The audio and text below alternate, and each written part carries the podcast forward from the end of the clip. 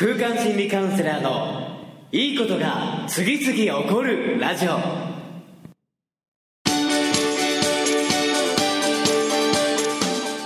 いいことが次々起こりまくっている世界中のリスナーの皆様。おはようございます。空間心理カウンセラーの伊藤裕二です。え今日も毎朝8時から3分33秒で絶妙な時間配分のもといいことが次々起こるラジオをお届けしていきます。え今日のテーマは、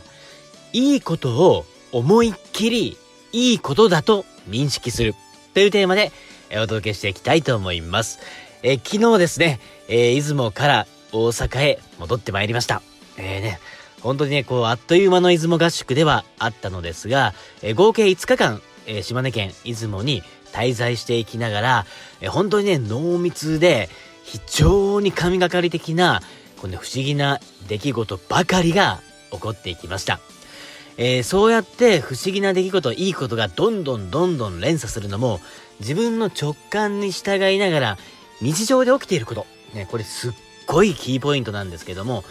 日常生活で起きる出来事に、感性、センサー、えー、そしてね、意識を持って認識していきながら、あ、これはもしかしてこういうことかもしれない。あ、これはもしかしてこんないいことにつながるのかもしれないな。っていう風に、些細な出来事から何かね、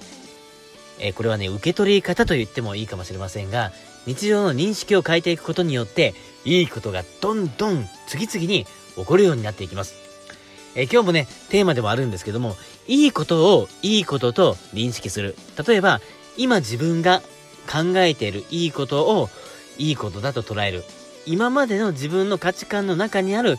いいことをいいことだと認識する。ということももちろん大事なのですが、そうではなくて、起きた出来事を、これは素晴らしくいいことになるな、というふうに自分なりに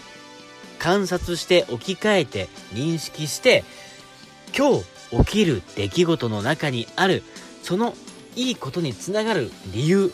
根拠。これをね、自分なりに考えてみる。それはたとえ一見、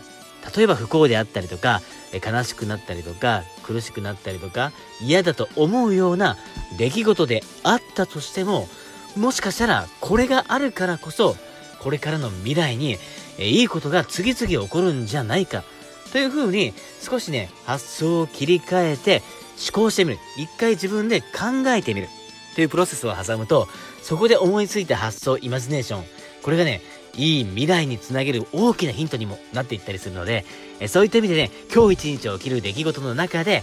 いいことに自分で能動的につなげていく。ぜひ、えこれをね、今日チャレンジしてみていただければと思います。えそれでは、今日の放送もここまで。また明日もお会いできることを楽しみにしております。えそれでは今日もさらにいいことが次々起きながら、いってらっしゃい。